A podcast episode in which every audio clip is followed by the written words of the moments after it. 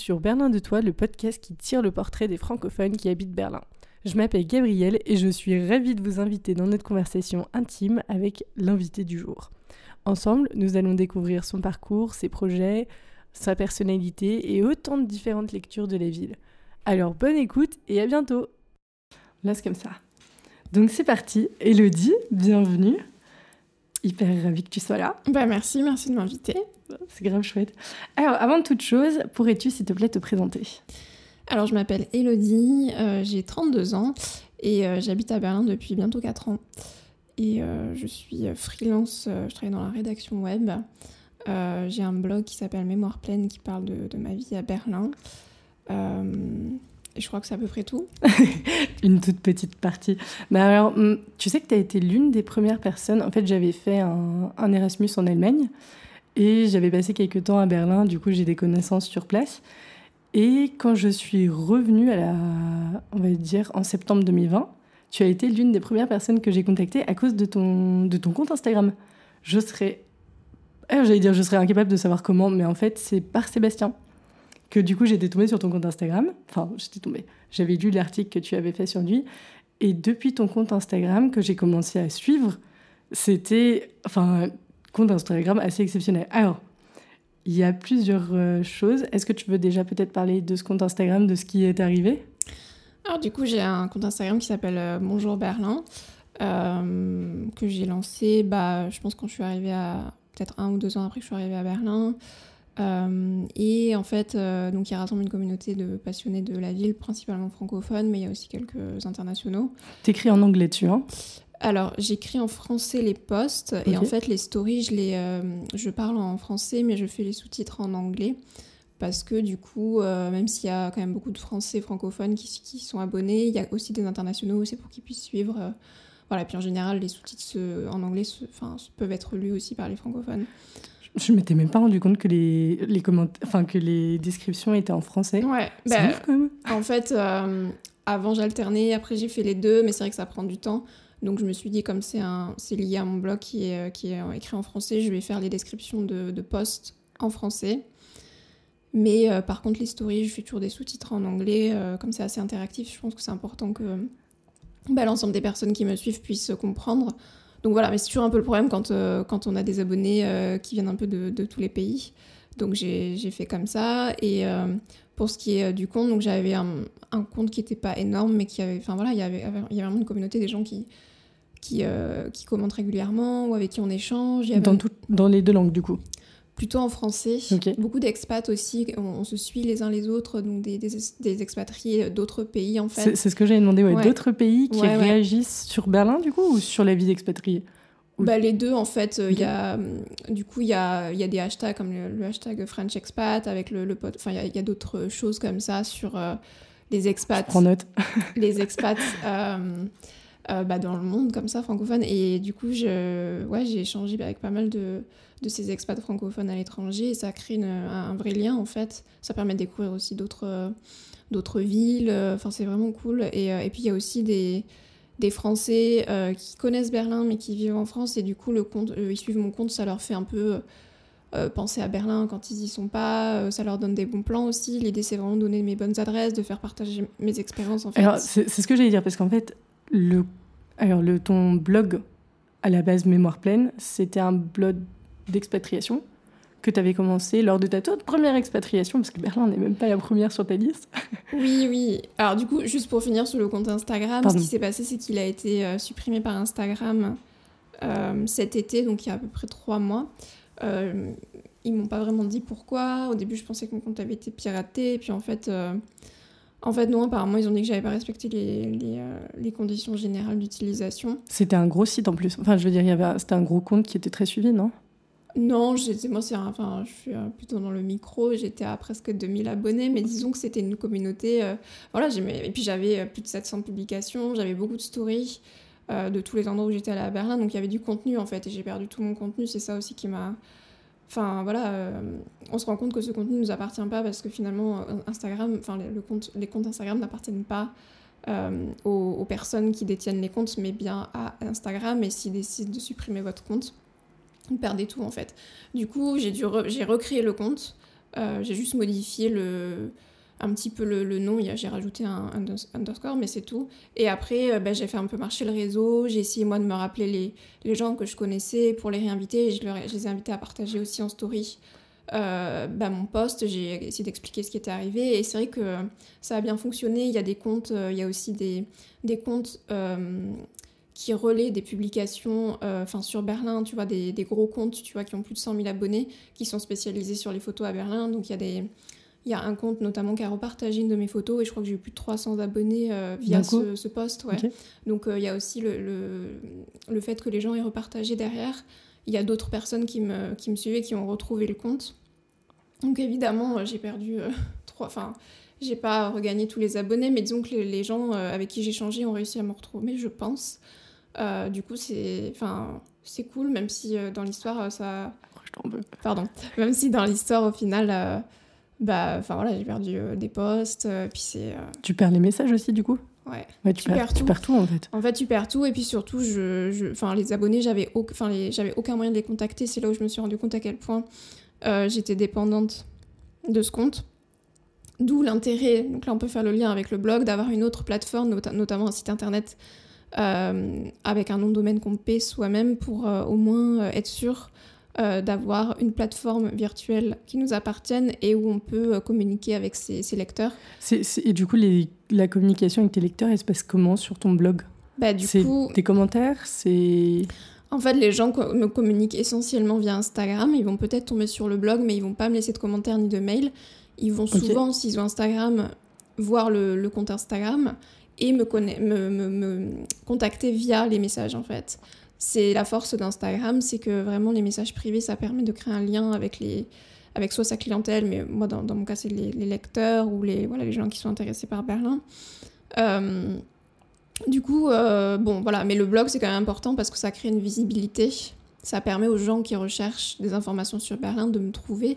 Surtout que tu as des articles qui sont. C'est des longs articles, quoi. C'est pas des petits posts pour le coup. C'est des, voilà, des longs articles. C'est aussi pour ça que j'en fais pas énormément parce qu'en plus, mon métier, c'est la rédaction web, donc j'écris beaucoup déjà. Donc là, j'ai pris un peu de pause. Mais voilà, j'essaie de faire des articles qui soient vraiment fouillés, qui soient de qualité, qui soient vraiment basés sur mon expérience. L'idée, c'est pas de faire. Euh, enfin, je je parle que de choses que j'ai expérimentées à Berlin. Euh, c'est vraiment, j'essaie que ce soit authentique et que ça serve, en fait, que ce soit utile aux gens. Euh, parce que moi, c'est ce que j'aime lire sur, euh, quand je vais sur des blogs d'expatriés ou de voyage, en fait. Parce qu'en plus, c'est pas de l'information finalement que tu fais, c'est vraiment du partage d'expérience plus. C'est plus du partage d'expérience, ouais, ouais, ouais. Il y a des articles, tu vois, je vais faire des articles un peu plus légers comme que faire les incontournables à visiter à Berlin, mes œuvres street art favorites. j'ai fait donc quelques portraits, notamment donc de de Sébastien de créations, euh, donc de francophones aussi, euh, qui sont installés à Berlin. Euh, et, Sabrina. Sabrina, qui voilà. Qui, voilà, qui est photographe aussi à Berlin. donc voilà, l'idée c'est d'avoir une plateforme un peu personnelle, mais aussi de, d'écrire des articles. voilà, sur, voilà, il y a aussi, le, je sais pas, mes, mes, meilleurs restaurants, ce genre de choses, ce genre de, de choses qu'on aime bien lire quand on veut aller visiter une ville et où on veut pas aller sur que les trucs qui soient ultra touristiques. Enfin, j'aime bien moi avoir des retours personnels, donc c'est ce que j'essaie de faire sur le blog. Et avant de parler de Berlin, euh, donc effectivement, je me suis expatriée une année en Angleterre. Donc là, c'était plus des articles journalistiques euh, liés au Brexit. C'était à Londres en plus où tu étais expatriée, non? J'étais dans la banlieue de Londres, pas dans Londres, mais euh, à côté. Donc là, c'était plus journalistique, puisque du coup, j'ai fait des études de journalisme, et donc j'étais encore vraiment dans ce... Ce, ce bain Ouais, voilà.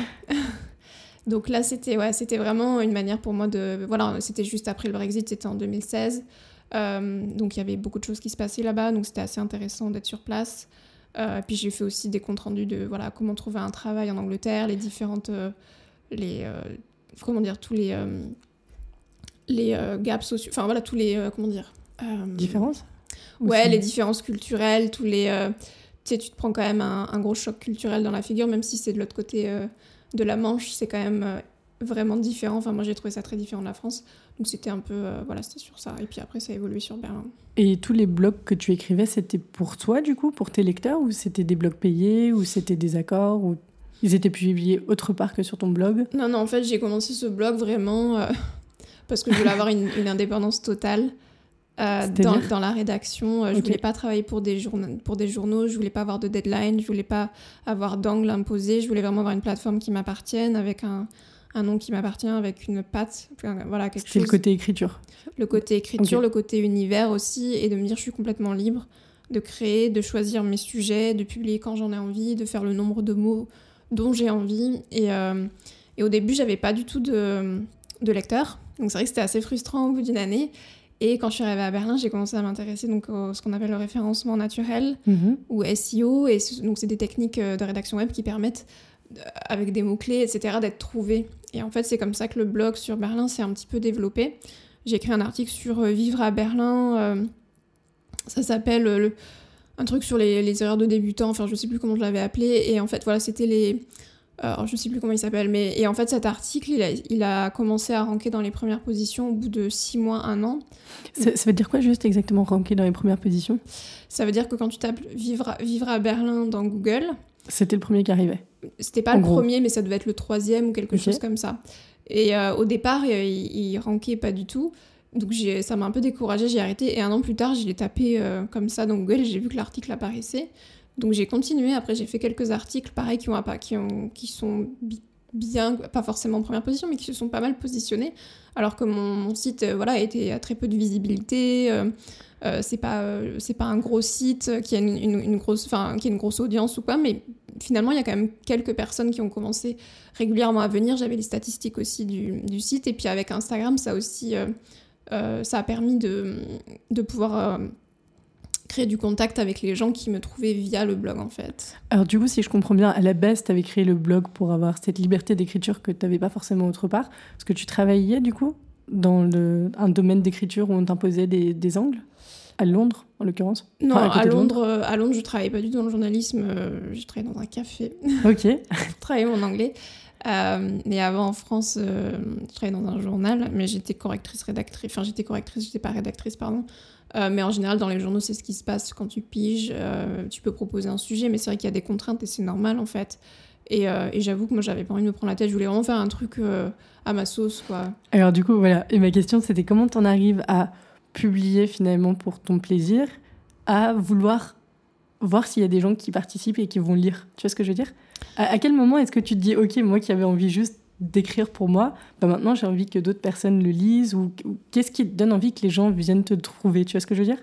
Je sais pas si la question est très claire. Bah, C'est-à-dire que quand j'écris un article, euh, je sais pas, sur euh, mes conseils pour euh, trouver un travail en Angleterre, Ouais. Euh, je le fais pour que ça soit utile aux gens, pas spécialement pour moi en tant que personne. C'est que j'ai envie d'exprimer moi les erreurs ou les choses que j'ai remarquées, mais euh, j'ai envie que ce soit utile à d'autres. Au même titre que moi, j'ai été voir d'autres blogs quand je me suis Ok, expatriée je comprends. Ouais.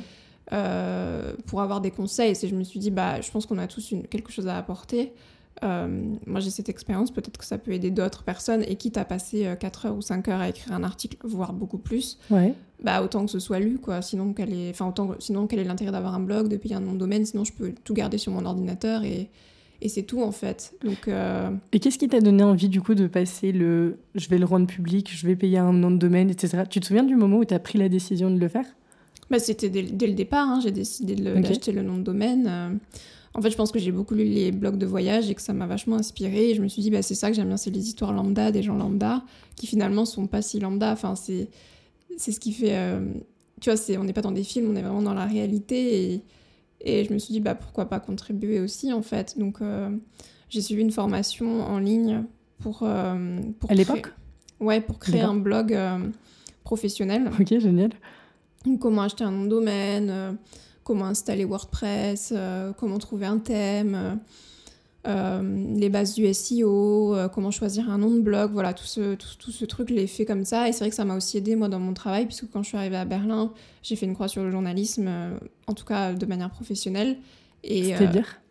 bah, pour, C'est-à-dire, pour les gens qui sont pas du tout dans le journalisme, comme moi, bah, en fait, j'ai décidé de, de, de pas de pas travailler dans- postuler, de pas. Mais c'est qu'en fait, je parle pas allemand, donc je peux pas travailler en, Allemagne en tant que journaliste. C'est compliqué de relater l'actualité allemande quand tu parles pas la langue. Et t'as jamais eu envie de t'intéresser aux journaux peut-être franco-allemands ou qui sont spécialisés justement dans les, dans les deux? Mais dans tous les cas, il aurait fallu euh, que je parle allemand pour euh, lire l'actualité, pour aller interviewer Ok. les gens, même si t'écris en français.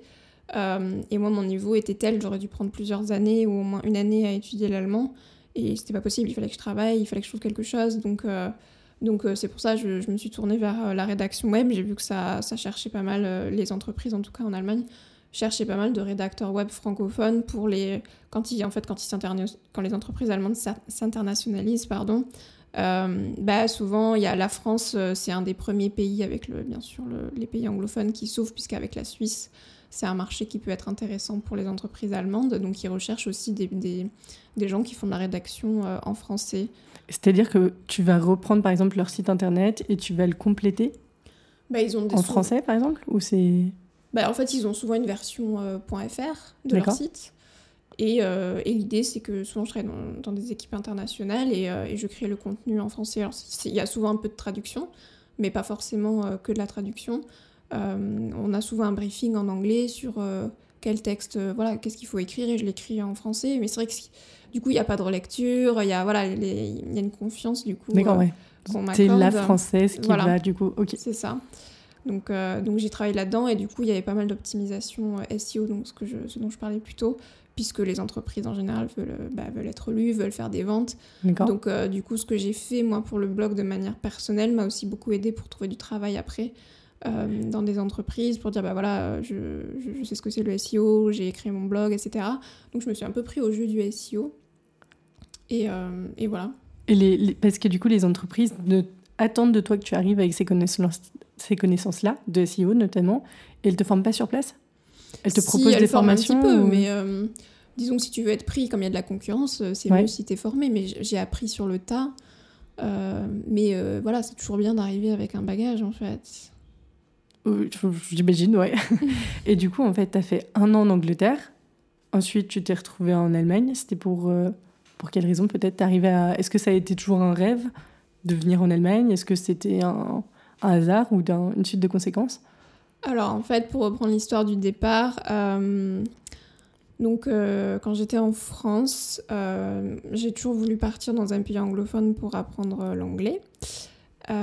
C'était dans le but d'apprendre l'anglais ou c'était dans le but de vivre une aventure ou... Les deux. En fait, je voulais voyager et je savais que pour voyager, bah, il fallait que je parle anglais. Et du coup Donc voilà, l'un allait dans l'autre.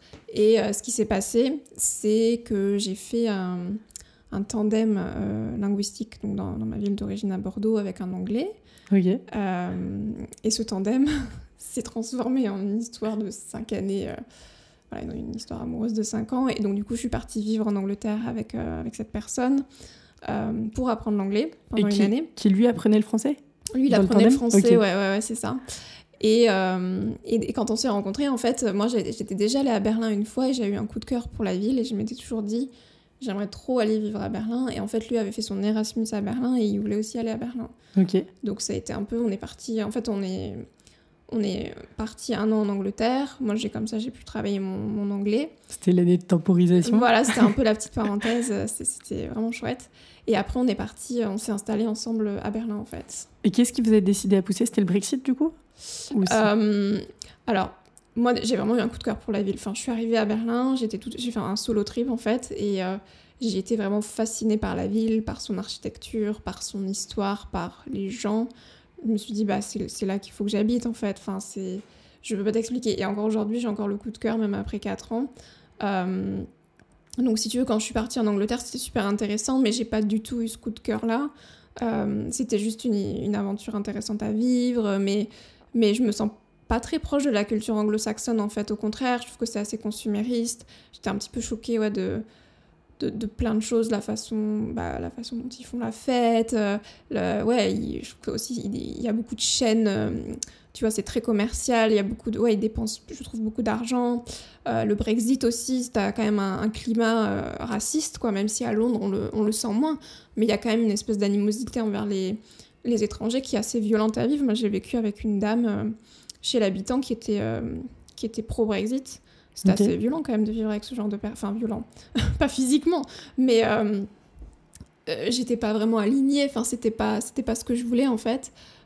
Et, alors que Berlin, voilà, c'est très, très ouvert, c'est très progressiste. Il y a, voilà, il y a beaucoup de valeurs comme ça. Même si tu comprenais pas la langue, il y a pas eu de barrière à ce niveau-là Il y a eu une barrière, mais comme c'est une ville qui est quand même anglophone. Ça t'a dépassé au-delà de, de la langue, l'atmosphère peut-être? C'est l'atmosphère, c'est euh, tu te balades, tu vois des drapeaux LGBT partout, tu vois des panneaux, enfin des, des, des, banderoles My Body, My Choice. Tu sais, toutes ces valeurs-là, pour moi, qui sont chères, je les vois dans la rue, en fait. Tu vois des gens qui sont habillés, euh, tu vois, de, qui s'en foutent en fait, qui ont des styles complètement extravagants que tu vois pas forcément en France et tu as une espèce de liberté comme ça qui moi m'a vraiment m'a fascinée en fait. Et au-delà de ça, je trouve que l'histoire de Berlin elle est très forte, elle se vit encore puisqu'elle est quand même voilà, la chute du mur, c'était il y a 30 ans, c'est rien à l'échelle d'une ville. Donc, euh, je trouvais ça très touchant, en fait. Et euh, l'architecture, il y a beaucoup de gens qui trouvent qu'elle n'est pas belle, mais moi, je trouve que justement, elle a une âme, en fait, cette ville. Mais moi, j'adore. Euh, ouais, je, pense que c'est ça. C'est soit on adore, soit on n'accroche pas. Souvent, c'est ça, ouais. Mais, mais je trouve qu'elle a quelque chose que j'ai pas retrouvé dans d'autres villes que j'ai pu visiter, en fait. Et alors, comment, comment réagit ta famille? Ta famille savait que tu allais partir pour longtemps à l'étranger ou parce que dans ou alors dans l'idée c'était juste on va en Angleterre et après on voit alors à la base je vais partir en Australie. Donc quand je ouais. dit en Angleterre ils étaient quand même plutôt rassurés. Ok. Et, euh, et, après je leur ai parlé de Berlin ouais depuis le départ mais au final, euh, en fait, Berlin, c'est à deux heures de vol de Bordeaux. Euh, que je sois finalement. C'est direct en plus. Hein. C'est direct. Que je sois à Bordeaux ou. Euh, pardon, j'aurais pu être à Paris. Enfin, bon, maintenant, Paris-Bordeaux, c'est plus rapide. Mais si j'étais dans une autre ville de France, assez loin, finalement, ce serait pas forcément vu aussi beaucoup. Donc, en fait, le, le fait que ce soit assez. assez proche. Je m'entends plus. ah, si, c'est bon. Le fait que ce soit. assez proche de la France, c'est pas un gros, une grosse barrière. Ok. Et le fait que tu partes peut-être à l'étranger, est-ce que dans ta famille, il y avait des gens qui avaient déjà voyagé Ou est-ce qu'il est qu'il y a eu des réticences Ou au contraire, ils étaient euh, en confiance? Je pense qu'ils étaient contents pour moi parce qu'ils savaient que je voulais le faire depuis longtemps. Euh, après, euh, moi non, en fait, bah, mon frère était parti un peu à Londres, mais sinon, c'est vrai que personne dans ma famille a vraiment fait ça. Et, mais je pense qu'ils ouais, ils, étaient, ils étaient heureux de voir que finalement, bah, je faisais enfin ce que j'avais toujours voulu faire, finalement que je m'autorisais enfin à le faire. Donc, euh, donc non, il n'y a pas eu de réticence, au contraire, ils m'ont encouragé, ils m'ont soutenu. Mais c'est vrai que ça n'a pas été facile parce que du coup, voilà, j'avais un bon travail en, France, donc j'ai quitté ce travail, je suis partie en Angleterre, euh, j'ai fait un petit boulot, euh, enfin c'était un peu, un peu retour à la case départ d'un point de vue professionnel. Rebelote à Berlin, la recherche d'appartement et tout, bon, pour en parler, c'était chaotique. donc voilà, c'est vrai que c'est des années en fait où euh, bah, au lieu de te concentrer sur une carrière ou ce genre de choses, bah, tu fais d'autres choses en fait. Tu apprends, euh, voilà, apprends plein plein de choses mais qui n'ont rien à voir avec pas forcément des compétences professionnelles où tu montes pas en grade dans une entreprise. C'est complètement autre chose quoi. Il y a eu des moments où tu as pensé en te disant ah j'aurais peut-être dû rester en France? Alors non jamais parce que c'est clair. non, je me sens tellement bien à Berlin. Enfin, c'est même si euh, voilà on est toujours étranger euh, voilà je me sens quand même étrangère ça c'est particulier hein. on reste étranger peu importe c'est un peu la contradiction en fait mm. c'est que tu as un peu le, voilà, les faces entre deux chaises ce que je dis ou entre deux pays mais euh, mais je, me sens tellement bien à Berlin tellement plus alignée tellement j'ai fait tellement de belles rencontres que je regrette pas du tout après c'est vrai que bah t'évolues différemment en fait faut l'accepter aussi faut aussi accepter que, tu vois, ici, comme je parle encore pas très bien allemand, bah, euh, il y a toujours un écart, tu vois, avec les gens qui, eux, sont chez eux, dans leur pays. Toi, il faut toujours que tu t'adaptes, en fait. Euh, parfois, c'est frustrant, mais ça fait partie du jeu, en fait. faut l'accepter, en fait, quand on vient vivre à l'étranger. Et encore, à Berlin, on peut parler beaucoup anglais, donc c'est euh, quand même assez cool pour ça, même si ça peut être un piège pour apprendre l'allemand. mais oui, il y a toujours cette, un peu cette ambivalence. On n'est pas chez soi, mais en même temps, quand on rentre chez soi, on n'est plus vraiment chez soi non plus. Enfin, c'est voilà, les gens évoluent aussi euh, de leur de leur côté et tout ça. Donc euh, il y a toujours cet entre deux, mais je crois que finalement euh, c'est aussi ce que j'aime, tu vois. Finalement. Quand on arrive à ce moment-là, déjà, on sait que c'est sur la bonne voie. Et attends, tu nous parlais de ton arrivée un peu chaotique à Berlin. Est-ce que tu peux nous... Alors, déjà, es parti, vous êtes parti de Londres, du coup, avec ton copain de l'époque. Mm-hmm. Vous avez... comment comment s'est organisé le déménagement? Ça a dû être un... Parce que tu traverses la Manche alors, euh, bah, au final, on n'est pas parti avec grand chose. J'étais en, voyage en Asie avant, donc euh, tu vois, toutes mes affaires étaient en France. D'ailleurs, il y a toujours euh, plein d'affaires qui sont en, France, qui sont dans des cartons, bref. Vous étiez repassé par la France? Moi, je suis rentrée en France, lui est rentré en Angleterre, et en fait, voilà, j'ai pris deux valises, il a pris deux valises. On, est, on, on, avait réservé un Airbnb pour deux mois, on s'est installé au mois de décembre, ce qui est une très mauvaise idée. Euh, puisque voilà, la météo était, euh, était terrible, enfin, il faisait vraiment euh, gris, c'était un peu triste, mais j'étais super contente d'être là. Et on est arrivé avec nos, petites valises comme ça dans le Airbnb, on est resté un mois. Et du coup, j'avais pas de travail, moi j'avais pris des cours d'allemand à temps plein pendant quatre mois. Donc du coup, c'est vrai que pendant ces quatre mois, on était un peu en vadrouille au niveau des appartements, puisque du coup, quand tu cherches un logement à Berlin, un, vrai logement, pas une, colocation, il y a pas mal de documents à fournir, que nous, on n'avait euh, aucune preuve de revenus. Euh, on n'avait aussi aucun document d'un propriétaire précédent pour prouver qu'on payait bien nos loyers. Enfin, choufa. Là, voilà, la, la choufa, puisque, enfin, voilà, tous ces documents, le, le, enfin, euh, tous les papiers que tu dois fournir qui, sont, qui, sont très chiants et que quand tu arrives, tu n'as pas. Donc ça a été un petit peu compliqué, on a fait pas mal de Airbnb. Et puis finalement, euh, euh, j'ai réussi à trouver du travail donc à mi-temps. Donc ça allait un peu mieux. Et puis après, à plein temps, et c'est là où ça s'est un peu. tout s'est un peu libéré, on va dire. On a trouvé un appartement euh, où on était donc Hauptmieter, donc les locataires principaux, donc bien à notre nom, avec une Anmeldung, le fameux enregistrement qui te donne droit à peu près à, à, tout si tu veux vivre euh, en Allemagne. Et, euh, et puis voilà, un travail. donc c'était vraiment le travail qui a débloqué la situation? Bah, Les deux sont arrivés en même temps un peu par hasard, mais du coup, c'est vrai que c'est ce qui fait que je me suis vraiment sentie euh, intégrée à Berlin. En fait, quand je suis arrivée et que je cherchais du boulot, je voyais les gens, tu sais, dans le métro qui allaient au travail, et puis moi, je me sentais complètement hors du, système, on va dire, entre guillemets. Et, euh, j'avais envie de, de sentir que bah, moi aussi, j'avais un travail comme tout le monde, que je voulais contribuer comme tout le monde. Donc, c'est vrai que. Euh, j'ai toujours voulu être freelance, donc on prend en reparler C'est ce que j'allais dire, c'est que tu as fait un petit mais, saut mais je pense que j'avais besoin de cette période de, de salariat. En tout cas, aussi, ça a été beaucoup plus facile au niveau administratif, puisque du coup, le, via l'entreprise, j'ai pu euh, avoir une, assurance maladie. Mhm. Enfin, toutes les démarches sont quand même beaucoup plus simples quand tu travailles, enfin, quand tu as un, contrat de travail, tu vois, avec une entreprise. Donc, je pense que j'avais besoin de passer par cette case-là pour vraiment m'installer à Berlin. Puis, bon, c'est quand même beaucoup plus simple quand tu as un contrat de travail pour trouver un logement. Donc, euh, donc ouais, ça a été, une, on va dire, une première manière de m'intégrer. Bon, après, très vite, ça m'a le, le, travail m'a pas passionné. Et c'est là où tu as créé le compte justement, c'est ça. Je l'ai créé à peu près en même temps. Parce que finalement ça m'a libéré pas mal de même si de manière contradictoire, j'avais moins de temps puisque je travaillais à temps plein. Je crois qu'au niveau euh, mindset, il y a eu comme un il y a eu comme un, un déblocage qui s'est fait, je me suis dit bah c'est bon là maintenant je sais qu'on va rester euh, euh, on a l'appartement, j'ai du travail et tout ça. C'est les deux éléments qui ont peut-être validé le fait que c'est bon, tu peux te projeter? Ouais, Ok. Ouais, ouais, là vraiment, euh, ouais, j'étais, ça, a pris quasiment un an en fait. Et, euh, Mais, mais je crois, t'es pas la première personne qui me dit qu'un an, c'est vraiment le temps qu'il te faut pour. Euh, t'as passé les quatre saisons, t'as passé les différents, justement, le, le, travail, le logement, etc. Et c'est le moment où c'est t'es en mode, je commence à comprendre comment ça fonctionne. C'est un peu ça, ouais. Il y a eu vraiment ça, c'est un peu ouais, la, la, période, je sais pas, de, ouais, d'intégration. Euh, et puis ça a aussi confirmé euh, le fait que je voulais rester euh, y vivre parce qu'il y avait aussi ce, truc que tu, tu idéalises une ville où finalement j'étais allée deux fois au final que je connaissais finalement très peu, même si je l'avais bien arpenté, que j'avais lu plein de choses dessus, mais finalement c'est complètement différent de venir dans une ville en tant que visiteur et puis d'y habiter parce que tu as aussi tout le, quotidien, toutes les choses, les à côté que tu vois pas quand, quand tu es touriste. Tu vois, euh, ça peut être la météo l'hiver, ça peut être les gens qui sont pas forcément. Euh, euh, certains Allemands qui sont pas forcément très gracieux, qui sont pas forcément très sympas, ça peut être toute la partie administrative qui, mine de rien, peut être assez lourde, ça peut être, voilà, toute cette compétition pour chercher du boulot, pour chercher un logement, plein de petits trucs comme ça dont tu te rends compte quand tu habites, et après, à toi de faire le pour et le contre, est-ce que finalement ça vaut le coup de rester ou pas? Donc là, ça a confirmé mon envie de, bah, de rester à Berlin.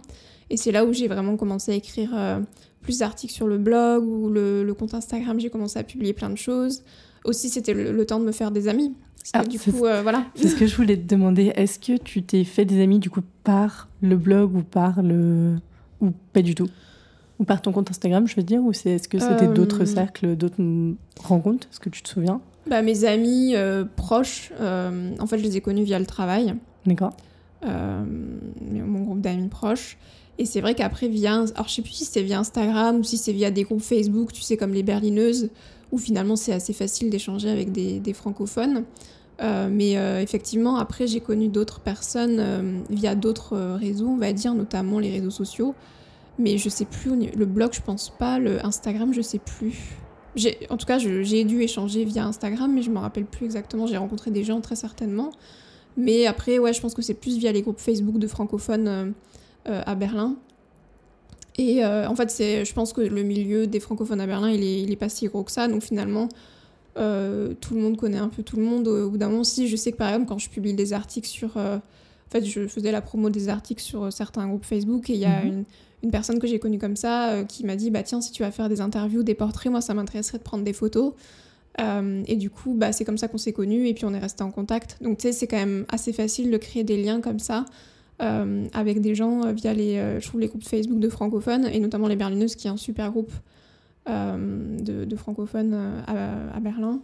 donc voilà, et c'est vrai que les premiers mois à Berlin, bah, je connaissais quasiment personne, quoi. Donc, et puis bon, se faire des amis, pas juste des connaissances, ça prend quand même du temps. Donc il y, a eu tout ce process aussi qui a, qui a, qui a, ouais, qui a pris son temps, enfin qui a cheminé, on va dire.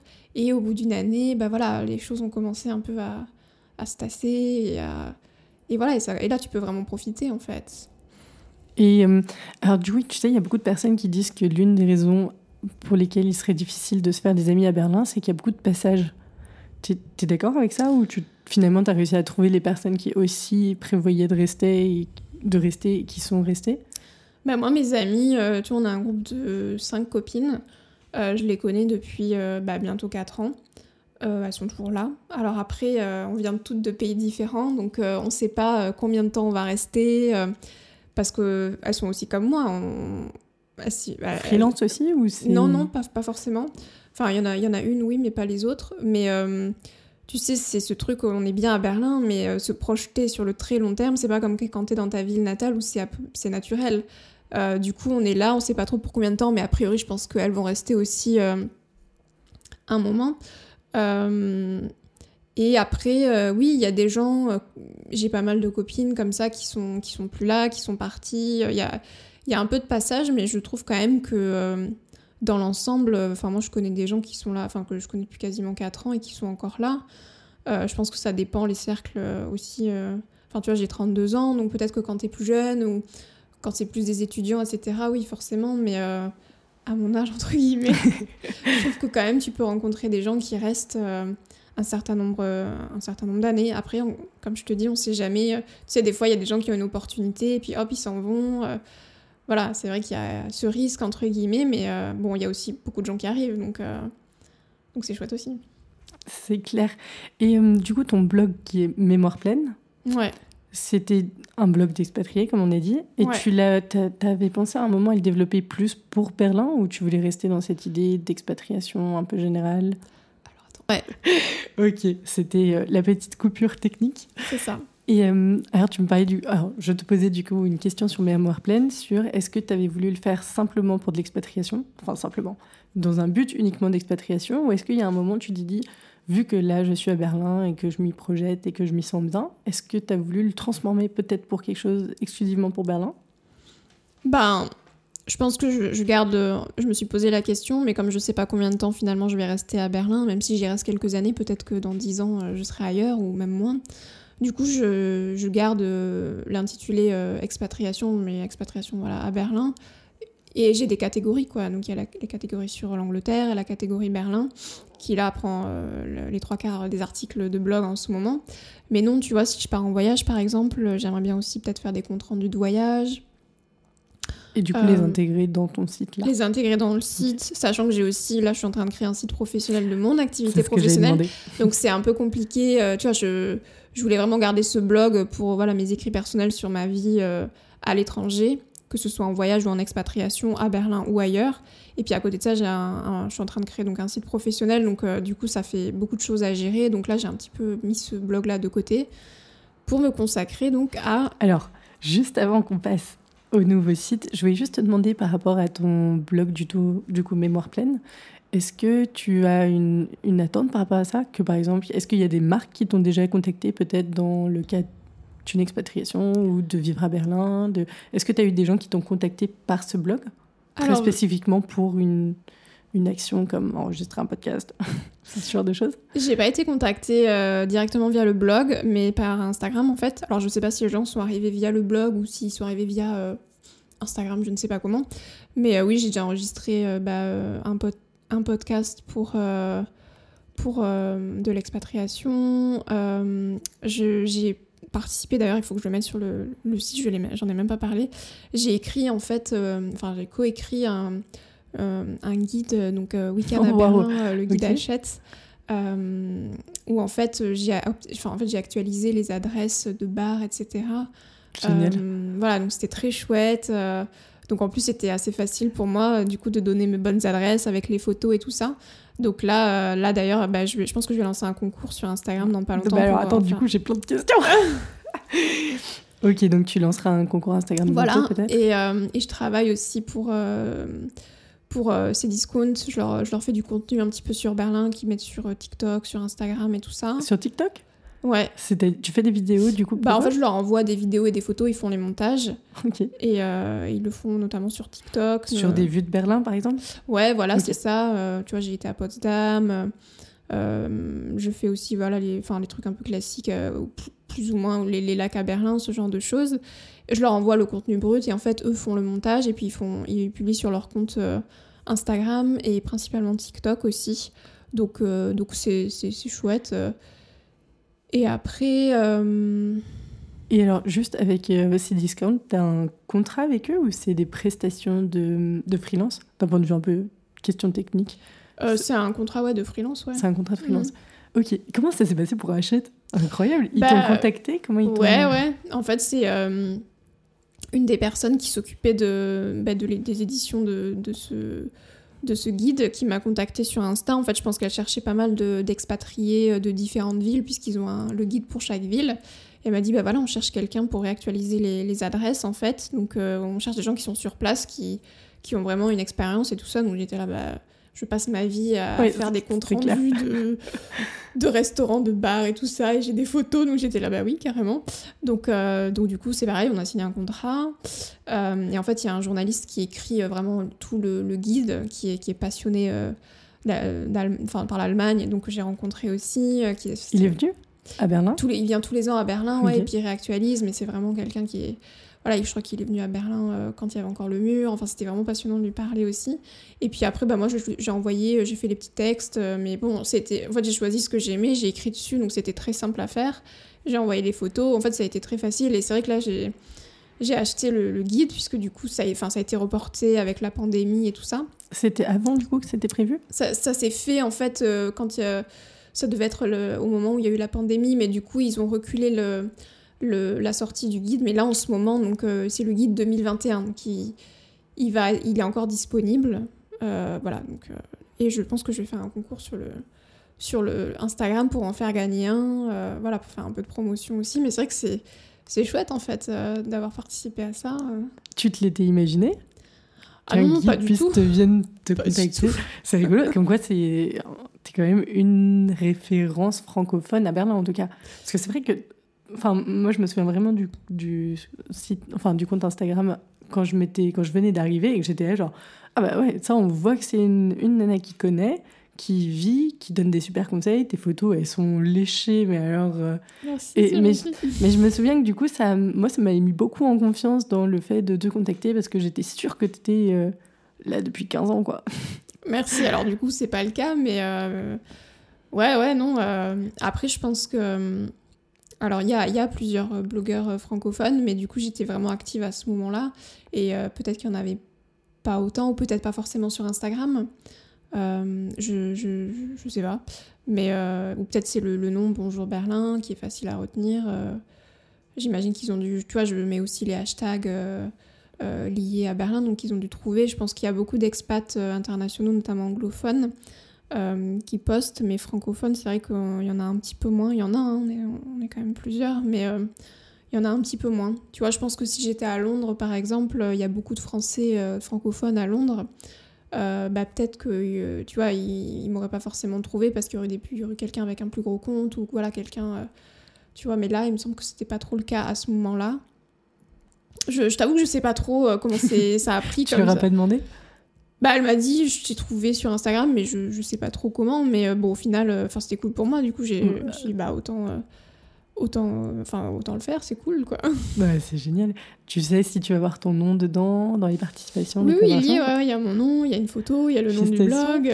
c'est cool, ça fait de la. Et je crois que, oui, il y a une personne qui m'a qui m'a contacté en me disant bah voilà j'ai vu ton nom sur le, guide enfin il n'y en a qu'une seule hein, mais du coup c'est mais quand même. c'est cool ouais. Non non c'est cool parce qu'en plus le blog enfin l'Instagram il est parti vraiment de rien quoi. Enfin il y avait et puis euh, encore aujourd'hui tu vois c'est je fais vraiment pour le plaisir et je veux que ça reste quelque chose tu vois là je poste moins et je poste vraiment des choses euh, je veux vraiment que ce soit que ça vienne du cœur en fait. Pas que ce soit quelque chose de forcé pas de quelque chose tu vois, j'ai aucune arrière-pensée, je cherche pas à faire de l'argent avec et tout, c'est vraiment quelque chose. Enfin, j'adore la ville et du coup, j'adore en parler et j'adore échanger avec les gens qui sont aussi passionnés par ça et c'est la seule motivation en fait.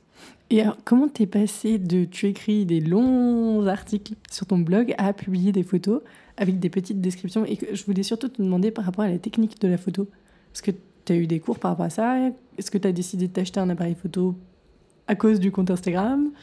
Comment, ça s'est fait? Bah, En fait, j'ai toujours euh, adoré la photo. Après, je suis pas du tout photographe professionnel ou quoi, mais j'avais déjà un appareil photo. Mais là, je prends principalement avec mon téléphone, ça suffit pour Instagram. Mais oui, j'ai déjà pris des cours de photo euh, quand j'étais plus jeune. Donc, du coup, pour moi, Instagram, c'est vraiment un. Enfin, c'est pour ça que j'aime bien ce réseau. C'est parce que j'adore la photo de base, les, photos comme ça, retouchées, etc. Voilà, c'est quelque chose que j'aime bien.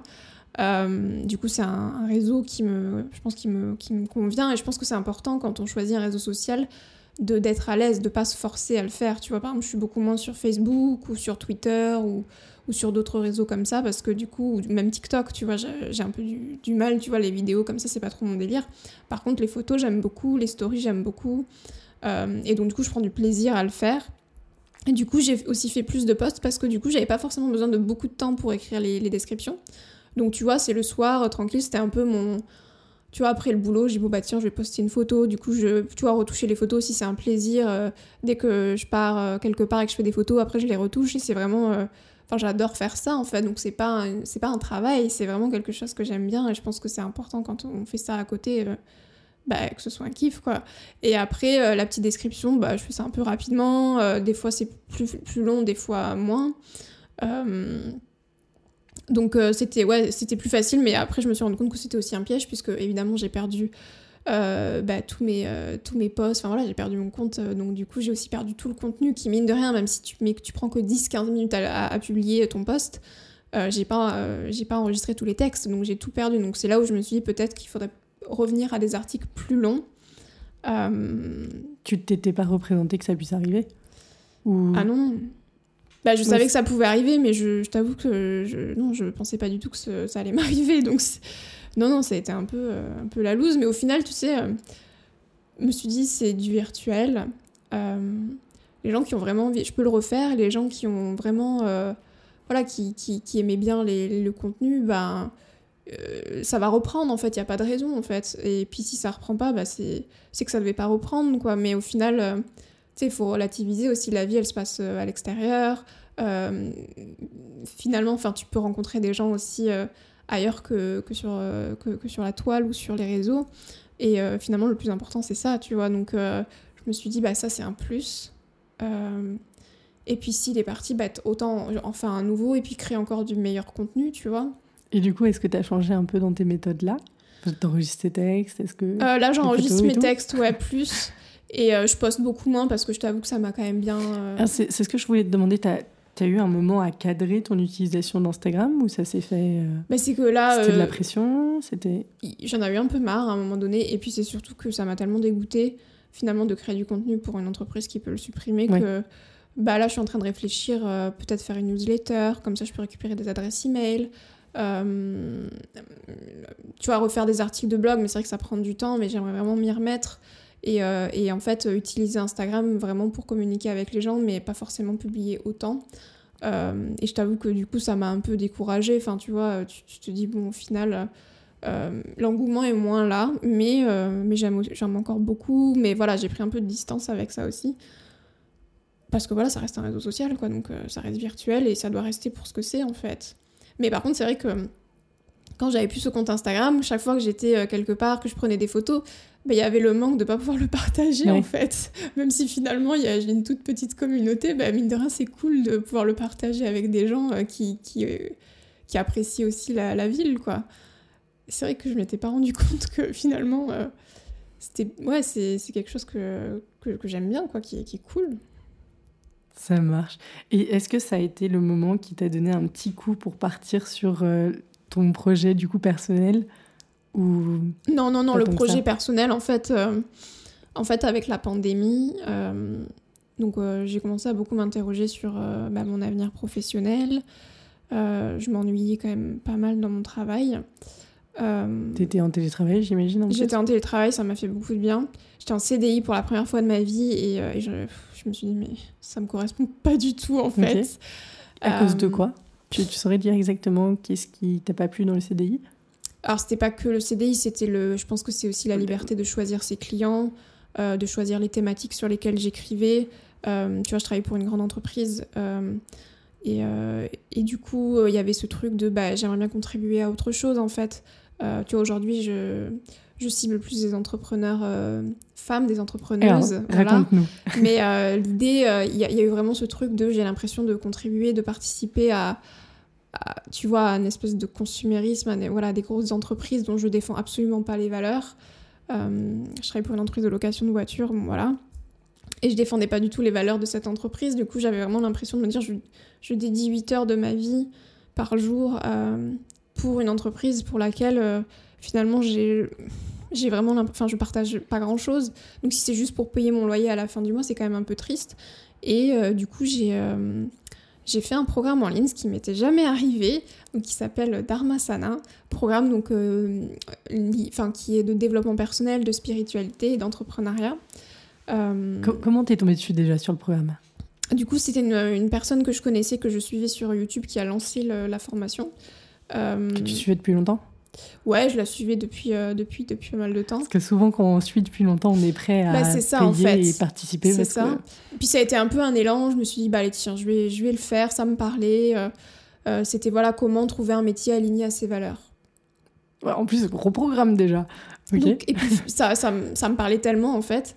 Et là, j'ai fait, j'ai fait un gros travail du coup de, bah, de déconstruction de mes croyances euh, liées. Comment euh, ça s'est passé, juste le, le programme? C'était en plusieurs jours C'est un programme en ligne, euh, de, une- des vidéos, il y, en- avait beaucoup, il y a une dizaine de modules, euh, des exercices, des coachings en ligne toutes les semaines. Du coup, on a créé une communauté aussi de, de, voilà, de femmes entrepreneurs des quatre coins de la France. Du coup, c'était chouette parce que c'était là, en fait, c'est arrivé au début du confinement. C'était en français aussi, C'est en français, ouais. d'accord Et, euh, et du coup, euh, ça, ça vraiment, moi, ça m'a permis de rencontrer d'autres personnes issues d'autres milieux, de, voilà, qui sont pas à Berlin, qui sont pas expats, qui n'ont pas forcément le même âge que moi, qui ne font pas forcément le même métier.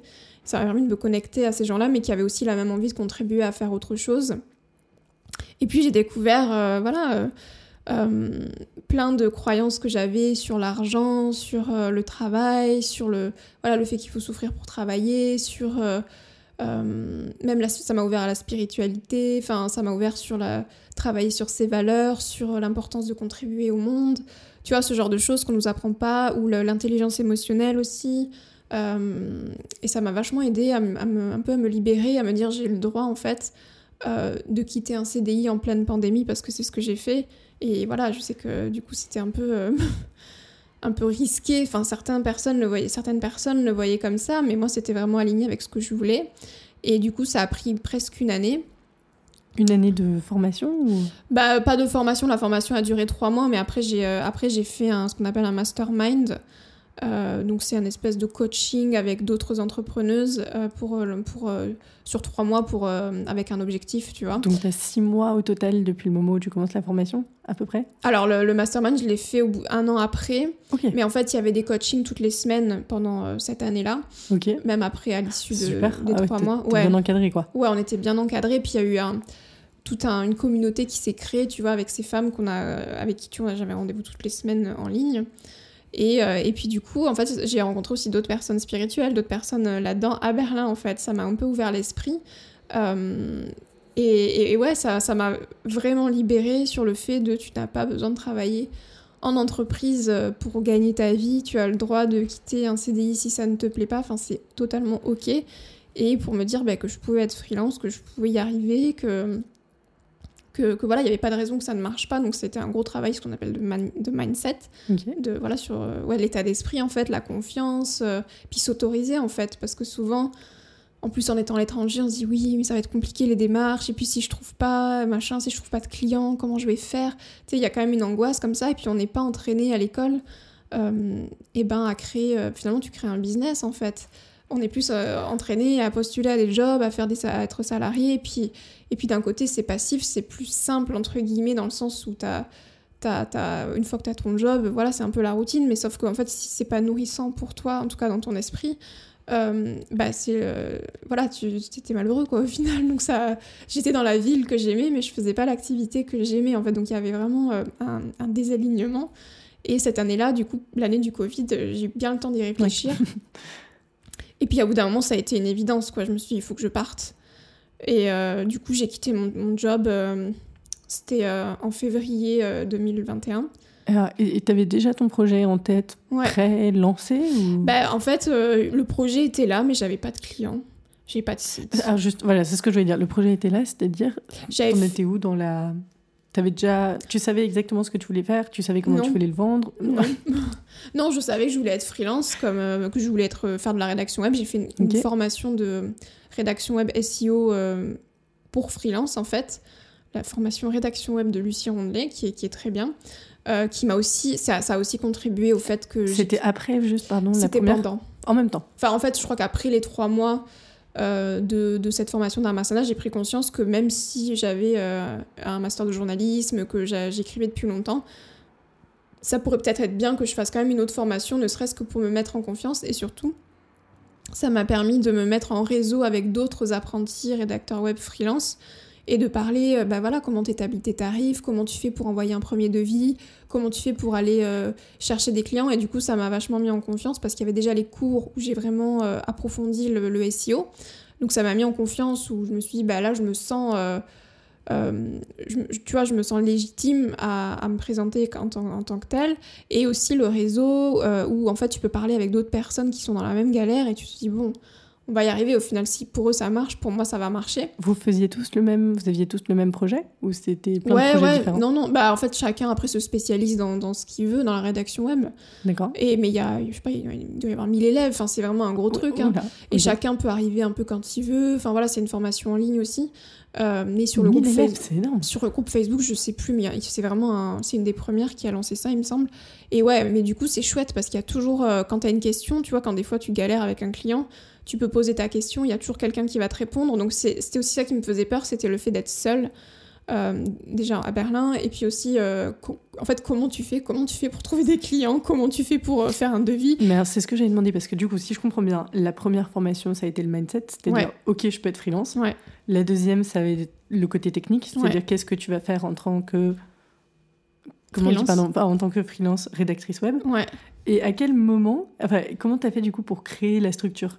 T'étais accompagnée, t'as dû le faire toute seule Alors, ça a été un peu compliqué. Et d'ailleurs, on me pose euh, parfois la question des gens qui me disent alors comment on fait? Mais euh, du coup, j'ai pas. Alors, j'ai été un petit peu. Alors, attends, comment ça s'est passé? Du coup, après cette formation en rédaction web, ça devait être au mois de décembre. Donc, j'ai posé ma démission à peu près au même moment. Donc, au mois de février, je suis partie. Et j'avais enregistré ma structure en septembre. Mais j'avais rempli le papier. Euh, en fait, tu dois. J'ai créé une, une, une une entreprise, enfin une, une, micro, enfin une kleine Unternehmer. En, en, Allemagne, du coup. En Allemagne, parce qu'en fait, comme je suis résidente allemande, euh, j'ai mon Anmeldung et tout ça, je suis censée payer, enfin voilà, travailler en Allemagne, donc j'ai enregistré mon entreprise, donc euh, ce qu'on appelle Freiberuflerin, donc c'est. Euh, freelance. ouais, freelance, c'est ça, mais enfin voilà, tu as différents statuts en fonction de ta profession, mais la rédaction elle rentre là-dedans, et donc en Klein Unternehmer, donc en micro-entreprise, donc tu remplis un document euh, en allemand que tu peux voir sur internet. Enfin, il y, y, y, a des tutos en fait en anglais, donc j'ai suivi les tutos pour remplir la. Tu l'as fait toute seule Je l'ai fait seule, mais après mon, mon ex en fait, euh, qui est aussi freelance, l'avait fait aussi. Donc voilà, j'ai un petit peu été voir à droite à gauche comment le remplir, mais, euh, mais du coup voilà, c'est un papier officiel pour enregistrer son entreprise. Euh, c'est incroyable comme ça, tu, te rends compte, tu peux dire que tu as créé une entreprise en Allemagne, c'est quand même... Oui, bah après c'est voilà, une activité de freelance, mais euh, oui, oui, voilà. Et euh, après j'ai rejoint aussi un groupe de, de, françaises freelance à Berlin sur Facebook, Les Nouvelles Voix, où là pareil j'ai pu avoir des, des, des conseils. Rédaction web aussi du coup Pas forcément, c'est des freelances... Nouvelles Voix, c'est pour tout Les Nouvelles Voix, c'est des indépendantes à Berlin en fait, francophones. Donc un, très, oups, un très bon groupe euh, aussi, tu vois, j'ai plein d'informations, notamment, tu vois, tout ce qui est euh, taxes, impôts, c'est un peu compliqué. Euh. du coup, tu dois tout gérer tout seul, quoi. Donc, il y a eu toutes ces questions qui sont venues après. Mais voilà, du coup, là, l'entreprise était enregistrée en septembre, mais j'ai commencé vraiment à travailler que en, mars. Et après, voilà, c'était toute la question comment faire une facture. Donc là, pareil, j'ai bah, tu demandes sur les groupes Facebook, on te donne des tutos à droite, à gauche, tu regardes, t'en fais un.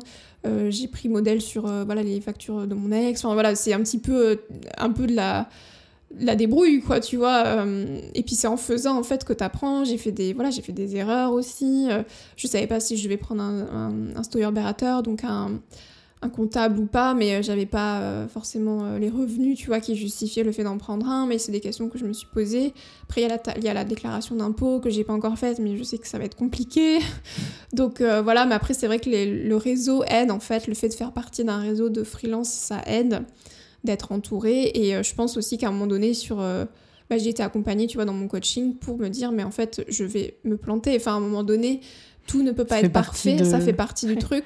Donc, euh, je le fais. L'idée, c'est que j'essaie de toujours mettre un peu d'argent de côté parce que voilà, si tu fais une, erreur, voilà, dans, des, fois, tu as dû trop verser et tout ça. Euh, enfin, tu peux, ça peut vite être compliqué, mais je sais, enfin, j'ai parfaitement conscience que cette première année, c'est une année de test. Je sais pas si j'ai pris les meilleures décisions, mais à un moment donné, il fallait que je les prenne, quoi, tu vois. Donc euh, voilà, il y a, encore plein de questions euh, sur lesquelles je suis pas sûre, mais je me dis, bah, on verra bien. et puis après, je le saurai, tu vois. Et c'est aussi ça qu'il faut accepter. Bah, quand tu commences une nouvelle activité, quand, voilà, quand tout ça est nouveau. Donc voilà pour la partie technique. Ok. Et ça a été le moment où tu as créé du coup un nom de domaine à ton nom? Enfin, tu as créé un site internet à ton nom. Ça, ça, a été comment d'acheter son nom de domaine à son propre nom? Ça doit être assez génial, non? Bah en fait, euh, je voulais le faire parce que comme je sais pas euh, comment mon activité va évoluer, je voulais pas choisir un nom avec euh, rédacteur web si un jour j'évolue vers autre chose. Donc je me suis dit je vais prendre mon nom, enfin, que j'ai raccourci un peu parce que j'ai un nom qui est très long. Comme ça, ce sera plus simple. C'est vraiment pour des questions pratiques. Le site n'est toujours pas fini, mais il est commencé. Et là, l'idée, c'était vraiment que je me crée une vitrine. Et avec ce pourquoi je voulais... tu vois, ma, façon personnelle de faire de la rédaction web. Voilà, je m'adresse à des, à des femmes entrepreneurs, plutôt dans le milieu du féminisme. Je, tu vois, j'inclus... Enfin, j'écris en, écriture inclusive. Et ça, c'est un peu le côté mon engagement, on va dire, euh, féministe, si on peut dire. C'est un peu ce que j'essaie de contribuer à ma manière, tu vois, d'améliorer la condition des femmes, etc. Et du coup, je le fais à travers l'écriture. Donc pour moi, ça m'a paru naturel d'associer ça à l'écriture inclusive. C'est un sujet qui est passionnant d'ailleurs. Pardon. Et, euh, et, du coup, l'idée, c'était d'aider des femmes qui, qui, veulent développer soit un business, soit une activité, qui ont besoin de visibilité sur Internet. Euh, bah, de les accompagner dans la rédaction web, que ce soit dans leur page à propos, que ce soit dans l'écriture de pages de vente, euh, aussi sur les réseaux. Là, j'ai commencé à faire un peu de posts sur les réseaux sociaux, mais tu vois, on travaille aussi le persona, on travaille aussi qu'est-ce qu'elles veulent dire d'elles. Souvent, les gens n'osent pas parler vraiment, de, n'osent pas montrer un peu leur vulnérabilité, alors que c'est ça qui fait que qui crée du lien avec l'autre en fait. Donc, je retrouve un peu des, tu vois, un petit peu de, je fais un peu du journalisme à ma sauce. Euh, et, surtout, euh, l'idée, c'est de contribuer, euh, d'aider des femmes, tu vois, qui ont une autre vision de leur métier, qui veulent aussi contribuer à leur manière, tu vois. souvent, c'est des personnes qui travaillent dans le bien-être, dans le développement personnel ou dans ce, voilà, dans ce genre de, de milieu que j'accompagne. voilà, donc l'idée, c'était de créer un site pour communiquer sur ça. Le site n'est toujours pas fini, puisque du coup, ça a pris plus de temps que prévu. mais ouais. Pardon. Euh, mais alors, si t'as pas de site internet, comment ils t'ont contacté? Alors du coup, alors du coup, je travaille pour Dharmasana maintenant, donc euh, mes coachs. J'adore, génial, ok. Du coup, j'écris pour le blog euh, et pareil des filles de Dharmasana, tu vois là, je. Parce que j'avais demandé comment t'en étais arrivé à choisir cet angle particulier, mais du coup, c'est pas Voilà, c'est ça. Et après, bon là, je travaille aussi pour pour une grosse entreprise en Allemagne. Euh, enfin voilà, j'avais postulé pour eux, puis finalement je fais du freelance maintenant pour eux, donc c'est euh, assez chouette. Euh, mais après, pour l'instant, j'ai pas vraiment commencé. Ça, il y a aussi pas mal de gens qui sont venus à moi, des, des connaissances que j'avais, qui m'ont dit ah bah tiens, est-ce que tu veux travailler pour nous, etc. Ça s'est un peu fait au bouche à oreille en fait. Et pour l'instant, avec toutes mes petites activités à droite à gauche, ça fonctionne. Après, quand t'es freelance, tu sais jamais pour combien de temps. Donc c'est pour ça que je voudrais finir le site internet et, euh, et, à terme, voilà, pourquoi pas travailler avec des, tu vois, des entreprises, euh, genre des, des entreprises de, de, culottes menstruelles, ce genre de choses, de, qui, sont, euh, qui sont engagées dans le bien-être féminin, mais aussi dans le... Il y a un côté progressiste, en fait, derrière tout ça. Donc ce serait plutôt pour travailler pour ce genre de structure. Et l'idée derrière, c'est de créer un site un peu plus un média en fait féministe. Oh wow, ok. Voilà, donc c'est pas encore lancé, mais voilà, où, ce serait des portraits de femmes qui parleraient des tabous féminins. Et, et, ça viendrait un petit peu appuyer aussi le site euh, bah, mon, mon activité en fait de rédaction web un peu ça donne des bons exemples quoi voilà c'est pour lier les deux en fait et pourquoi pas lier cette activité euh, à ce blog enfin ce, ce, média ce site je sais pas encore ce que ça va être euh, tu vois de manière financière parce que je sais absolument pas comment financer ça mais l'idée ce serait quand même de créer un pont entre mes entre mes différentes activités professionnelles j'ai tiqué sur le je sais pas comment financer ça. Tu, tu, parlais du site internet ou tu parlais, je de parlais ton du activité média. Du média. L'idée, ce serait de lancer vraiment un média, d'interviewer des femmes euh, qui témoignent publiquement de, de, de, tabous liés à la féminité. Euh, tu vois, moi, je voudrais parler de mon avortement, par exemple, et de, voilà, tous ces sujets que les femmes traversent, mais dont on parle finalement très peu de manière publique. Qu'il y ait des femmes qui en parlent et que ce soit en pouvoirant, c'est-à-dire que euh, que ça montre euh, le côté euh, puissant des femmes et qu'on soit pas tout le temps vu en tant que victime, mais, autant, mais de dire, ben voilà, ça, ça nous arrive encore actuellement dans la société, mais en fait, c'est pas une fatalité déjà d'en parler, je pense que ça fait du bien. Et, et aussi de dire, on s'en remet, et c'est ok, et voilà, qui quelque chose de finalement de, de positif et ouais, d'empouvoirant, voilà, c'est vraiment le, le mot, je pense. Ok, et alors du coup, toi qui as eu un blog public avant, est-ce que tu serais prête à en faire un blog payant? Je parle de ton nouveau, ton nouveau projet. Parce que récemment, j'ai, moi je traîne sur beaucoup de sites, beaucoup de newsletters, j'adore. Et euh, j'ai souscrit à un abonnement pour un blog où justement, pour avoir l'article en entier, tu payes 7 euh, euros par mois. Mhm. Et tu vois, je me disais, en fait, à chaque fois, tous les mois, tu vois, quand j'ai les 7 euros qui arrivent, je me dis, bon, est-ce que ça vaut vraiment la peine? Et à chaque fois, je reçois en fait un article par mois, c'est celui que je lis le plus. Après, tu as aussi euh, un enregistrement de podcast, une vidéo, enfin, tu as un petit format. Et à chaque fois que je reçois l'article, que je le lis, à chaque fois, je me dis, mais je repaye 7, mois, 7 euros le mois d'après, tellement c'est. En fait, c'est un contenu que tu trouves pas ailleurs. C'est fait mmh. avec tellement de. Tu vois, en fait, même moi, je suis en mode, j'ai envie de soutenir ce genre d'initiative pour qu'elle soit pérenne. Ouais. Donc, je, je sais pas où est-ce que c'est. Enfin, j'imagine que c'est pas juste moi, mais est-ce que les gens sont prêts à dépenser pour du contenu de qualité? Bah, je pense que c'est la grosse question des médias en fait, euh, mais voilà, les, les, médias de masse, euh, notamment la presse écrite, euh, bah, passent au, format payant, ce qui est normal. Enfin, dire, avant, on achetait son journal, on se posait pas la question, c'était pas gratuit. Les journaux gratuits sont arrivés après. Et effectivement, je pense que l'information a un coût et que c'est normal de la faire payer. Après, là, est-ce que ça va être un. Toute la question, c'est est-ce que, est -ce que ça peut être financé de manière publique ou pas? Est-ce que ça peut être financé via des, des entreprises, euh, tu vois, de la Femtech ou ce genre de mhm. choses qui pourraient contribuer? Est-ce que ça va être les lecteurs? Est-ce que ça va être un peu des, des deux ou des trois? Je sais pas, en fait, j'ai... Un gros projet. Je t'avoue, voilà, c'est un truc qui va prendre, je pense, du temps. Je t'en parle, tu vois, mais il n'y a rien qui est fait. C'est vraiment quelque chose qui est dans ma tête et c'est vraiment quelque chose que j'ai à cœur de développer. Peut-être que ça prendra une toute autre forme. Mhm. Euh, j'en sais rien. En tout cas, c'est quelque chose que j'ai à cœur, qui est vraiment un peu l'aboutissement de enfin, ce dont j'ai envie de faire.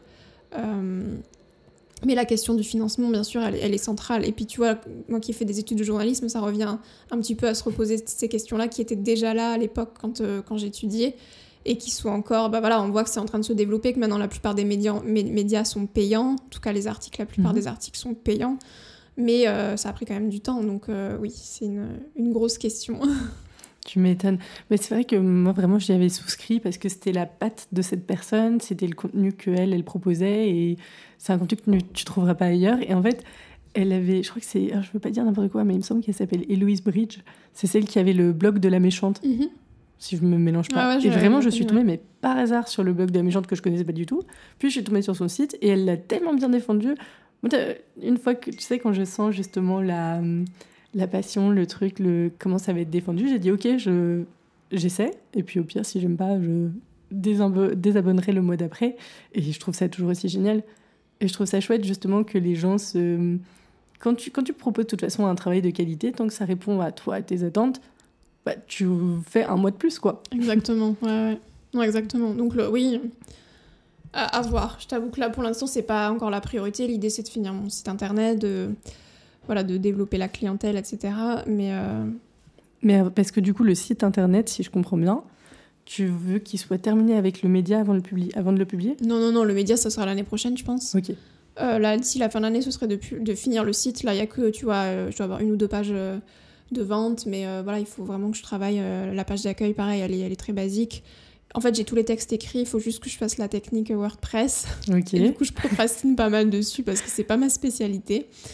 Euh, Mais voilà, il va falloir que je m'y mette et ce sera prêt. Voilà, les textes sont là, la- le design il est là. J'ai fait, voilà, j'ai fait appel à une graphiste professionnelle pour le logo. Euh, donc, euh, donc voilà, et l'idée après ce serait de développer euh, le blog et du coup d'écrire aussi pas mal sur l'écriture inclusive. Tu vois, j'ai j'ai lu pas mal de choses sur euh, l'histoire aussi de, de la langue française, euh, comment en fait avant euh, la langue française, euh, bah, ces règles du masculin l'emporte sur le féminin n'existaient pas, euh, tu vois, avant le siècle des Lumières. Enfin, tu vois, c'est intéressant de déconstruire aussi le patriarcat via la langue française, surtout que ça, enfin, il y a des gens qui sont vraiment contre en fait l'écriture inclusive. Ça, il y a vraiment des débats passionnés autour de incroyable. ça. Donc c'est assez intéressant et, euh, et j'ai vraiment envie de contribuer à ça. Après, je pense que c'est aussi euh, en train d'évoluer. Il n'y a pas encore de règles vraiment établies, donc il faut rester, je pense, assez ouvert. Et voilà, il y a des choses qui sont voilà, on peut évoluer encore. Il y a des choses peut-être à améliorer, mais je trouve que c'est un sujet qui est vraiment intéressant. Et, moi, en tant que rédactrice web, c'est je pense que il est temps en fait de voilà de déconstruire un peu tout ça et que c'est important que le langage c'est aussi euh, Enfin, tu sais, on pense via le langage, donc c'est quand même euh, important Ah ouais, de le. des sujets passionnants. Ouais, de se mettre à jour, tu vois, de. Ouais, et puis c'est vrai que moi j'avais été l'une des premières à dire Oh, une écriture avec des points, c'est pas joli. Et le jour où je l'ai utilisé moi pour un truc, j'étais en mode Mais c'est plus possible d'invisibiliser les femmes. Vraiment, j'ai été Exactement. en mode contre. Et c'est pour ça que je, suis, je, peux pas retourner en arrière de ce côté-là. Mais surtout que pas euh, acceptable. le, le, le point milieu, enfin, tu vois, c'est vraiment. C'est le. C'est ce qui cristallise les débats parce qu'effectivement, ça peut pas être lu via les, pour les, euh, les, les personnes malvoyantes, etc. C'est pas lu par les, les lecteurs, euh, les personnes qui sont aussi euh, euh, dyslexiques, pardon. Ah, ça, ok. les, les personnes dyslexiques, on peut avoir, ça peut créer de la confusion, mais en fait, il y a plein d'autres manières d'écrire de manière inclusive, tu vois. Ne serait-ce que ne pas utiliser le mot homme pour parler de l'humain.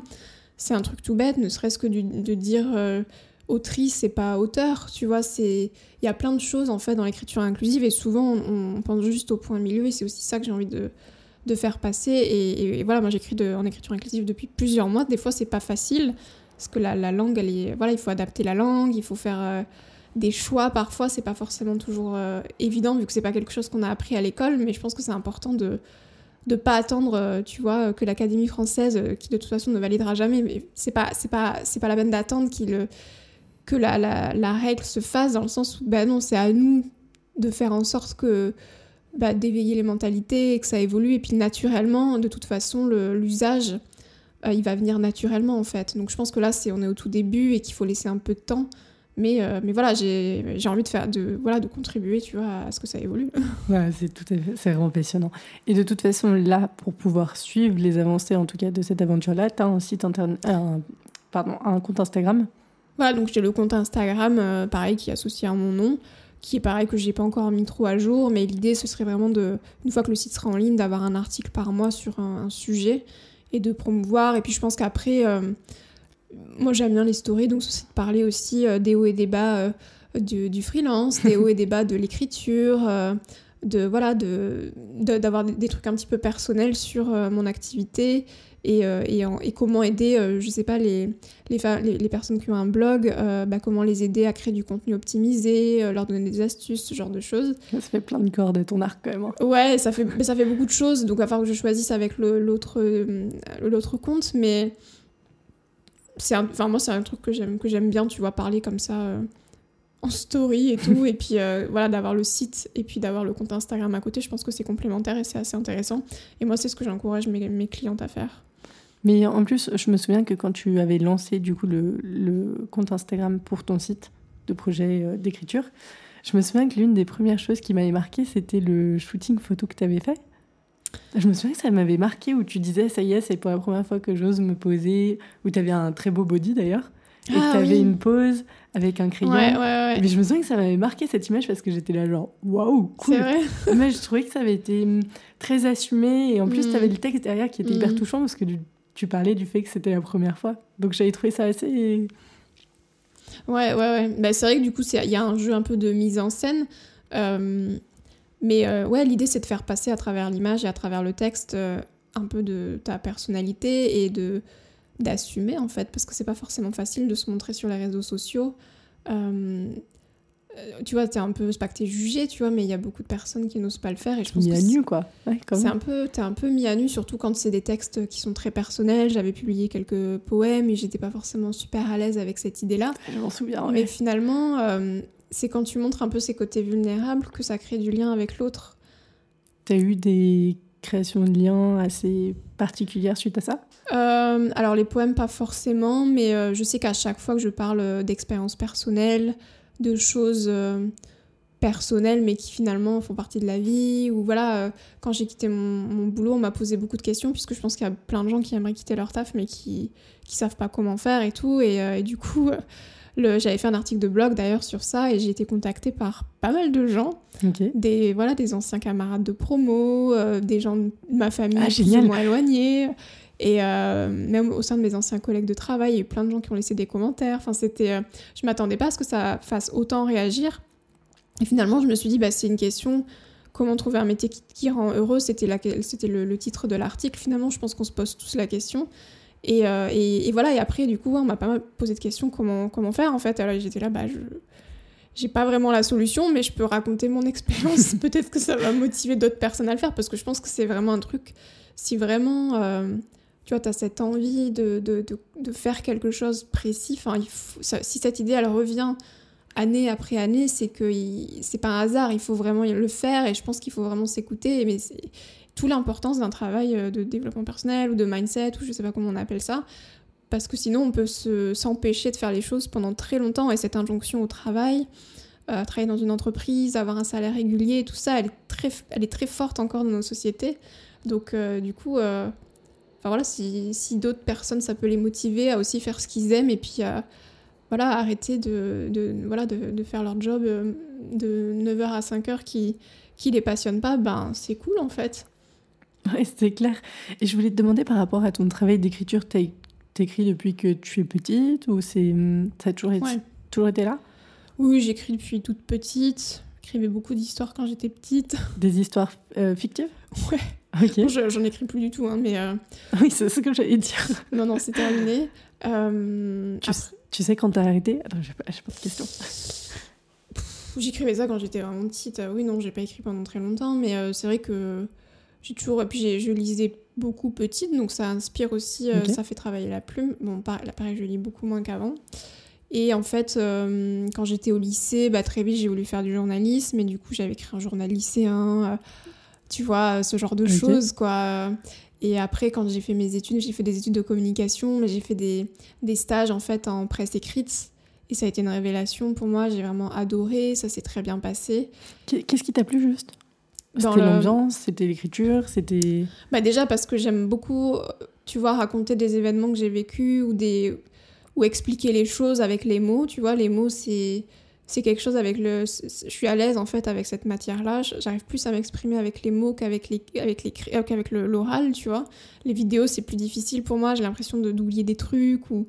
Tu vois, alors que les mots, j'ai vraiment le temps de penser comment le faire. Et puis il y a le, le style aussi. Tu vois, j'aime beaucoup travailler le style, même si j'ai aucune prétention, tu vois, mais euh, j'aime beaucoup travailler ça. Et, euh, et après, dans le travail journalistique, ce que j'aimais bien, c'est que déjà, tu sais jamais ce qui, quel sujet tu vas couvrir, mmh. voilà. Et puis, tu rencontres des gens qui viennent d'horizons différents. Tu vois, j'ai travaillé dans des médias culturels, après des médias, médias économiques.